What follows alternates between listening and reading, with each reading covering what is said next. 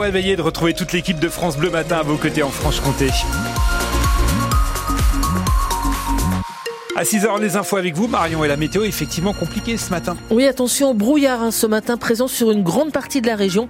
C'est sur les hauteurs du massif jurassien qu'on verra le soleil en premier. C'est souvent le cas en hiver hein, chez nous, Météo France, qui nous annonce globalement une belle journée. Belle journée mais froide, hein, pas plus de 7-8 degrés sont les maximales en moyenne. Prudence dans le Grand Besançon ce matin avec euh, un brouillard intense. C'est ce que nous a dit Patricia sur le Facebook de France Bleu Besançon. Ça ne glissait pas du côté de Chemaudin, du côté de Besançon. Même cas de figure avec du brouillard du côté de la vallée du Doubs à Baume-les-Dames. La visibilité est réduite, nous a dit Jean-Michel. Vous pouvez y aller, comme je vous le disais, sur les coms avec le brouillard et le verglas sur le Facebook au Standard France Bleu Besançon. Elles l'ont fait. Les handballeuses françaises sont championnes du monde, Marion. Oui, pour la troisième fois de leur histoire, les Françaises ont remporté le titre mondial hier soir face à la Norvège. Les Françaises qui ont mené de, de bout en bout, résisté au retour des Norvégiennes. Au final, elles s'imposent 31 à 28, trois buts d'écart. Sur le podium, elles ont littéralement exulté à l'image de la franc-comtoise Chloé Valentini. Super contente, euh, j'imaginais pas euh, quelque chose d'autre euh, ce soir. Je suis fière de nous parce que ça n'a pas été un match simple. Il y avait beaucoup aussi de supporters norvégiens ce soir et on a tenu tout le match. On a été devant, il me semble. Je me rappelle même plus. Au début, pas trop, mais au, fur et à mesure du match, on était, on était devant. Je suis trop contente qu'on ait rien lâché. Et, en vrai, on s'en fout maintenant, on a la médaille d'or et c'est le principal. Il y a quoi là sur le maillot à gauche là? Oh, putain, trois étoiles sont belles. Déjà hein. Ouais, déjà. Ouais, déjà. Et ouais, trois étoiles pour les handballeuses françaises. Mieux que les footballeurs. Hein. Ouais. Bon, pas encore à la hauteur des handballeurs qui en ont six, mais c'est génial. D'autant qu'on est quand même à, à moins d'un an des Jeux Olympiques. Donc euh, c'est, euh, c'était vraiment juste extraordinaire cette finale. Chloé Valentini qui n'a qu'une seule envie. Elle nous en parlera hein, ce matin sur France Bleu. Désormais, elle veut profiter, savourer ce titre et partir se reposer en famille, c'est-à-dire un petit peu chez nous, avec son chéri, ses parents. Voilà, ce matin sur France Bleu, nous entendrons bien sûr aussi la, la fierté euh, de la famille de la deuxième franc-comtoise de cette équipe de France, la, la gardienne de but de Haute-Saône, euh, Laura Gloser. Voilà, nous irons euh, du côté voilà de ses parents pour voir comment ils ont vécu euh, ce titre mondial. Euh, le biathlon, bon, là c'était pas un grand dimanche hein, pour nos deux francs-comtois, Lou Jean-Monod Laurent et Quentin Fillon-Maillet. Lou, juste remise du Covid, n'a pris que la 14e place de la Mastart. Quentin, la 17e. Une collision frontale hier soir vers 19h à Chemaudin et Vaux sur la départementale 67. Un s'est déporté sur la gauche pour une raison qu'on ne connaît pas encore. Il est allé percuter la voiture qui arrivait en face. Trois personnes sur les quatre à bord des deux voitures se sont retrouvées coincées. Les pompiers ont dû les désincarcérer. Le plus grièvement touché est l'un des deux conducteurs, un jeune de 19 ans. C'est la dernière ligne droite pour le procès en appel de Nicolas Zepeda.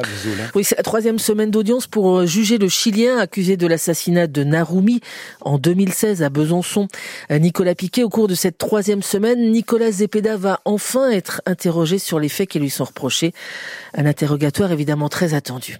D'abord, pendant une journée, voire même deux, Nicolas Zepeda sera pour la première fois dans ce procès confronté aux faits, et notamment sa jalousie dans le couple avec Narumi, la vidéo de menace qu'il a postée quelques semaines avant son voyage en France, mais aussi les cris dans la nuit du 4 au 5 décembre dans la résidence de Narumi, les messages suspects reçus ensuite pendant plusieurs jours par euh, les proches de la victime, et le trajet en voiture de Nicolas Zepeda autour de Dole et dans la forêt. Pendant deux semaines, la Cour et les avocats ont mûri leurs questions, ils n'attendent plus que les réponses du Chilien. Il a promis de révéler des mensonges. C'est sa dernière occasion de le faire. Ensuite, mardi ou mercredi, réquisitoire et plaidoirie. On peut se demander d'ailleurs quelle sera la ligne adoptée par les avocats de Nicolas Zepeda face à des preuves qui semblent accablantes contre lui. La Cour se retirera ensuite pour délibérer. Et au cas où, hein, dans le, dans le cas d'aveux, notamment sur l'emplacement du corps, toute la Cour est, prête à se déplacer immédiatement sur les lieux, évidemment, pour tenter de, de retrouver des, des traces de la jeune japonaise, ce qui bouleverserait évidemment le programme du procès, un procès qu'on continuera de suivre hein, cette semaine euh, pour les dernières journées avec Nicolas sur France Bleu Besançon et francebleu.fr Besançon.